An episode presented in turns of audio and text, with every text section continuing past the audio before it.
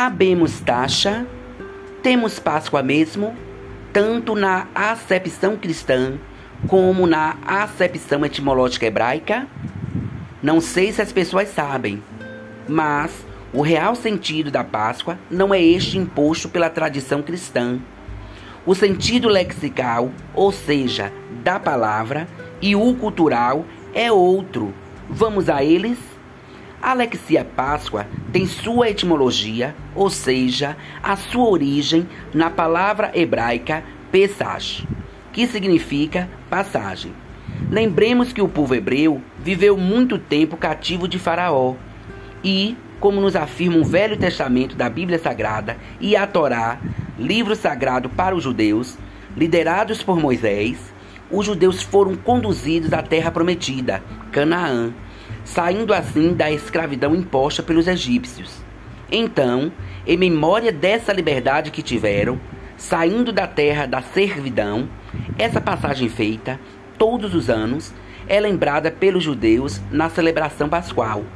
Nesse ínterim, a tradição cristã se apropria da tradição judaica, dando uma nova releitura tendo em vista que o advento da paixão de Cristo e a devida ressurreição se deu nesse período de celebração pascual realizada pelos judeus.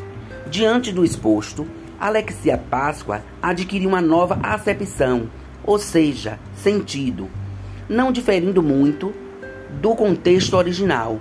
Afinal, a ressurreição é a passagem da morte para a vida. Manteve-se o sentido de passagem, transformação. Entretanto, a reflexão que proponho, independente do viés cristão ou judaico, é se a hipocrisia reina, fazendo-nos refletir o sentido da Páscoa somente uma vez ao ano, ou se fazemos do sentido pascual uma constante reflexão. Afinal, o sentido da vida, independente dos intentos pessoais, é uma passagem que nos conduz a uma transformação ampla. Como diz Lavoisier, na natureza, nada se cria, nada se perde, tudo se transforma. E assim, habemos taxa mesmo?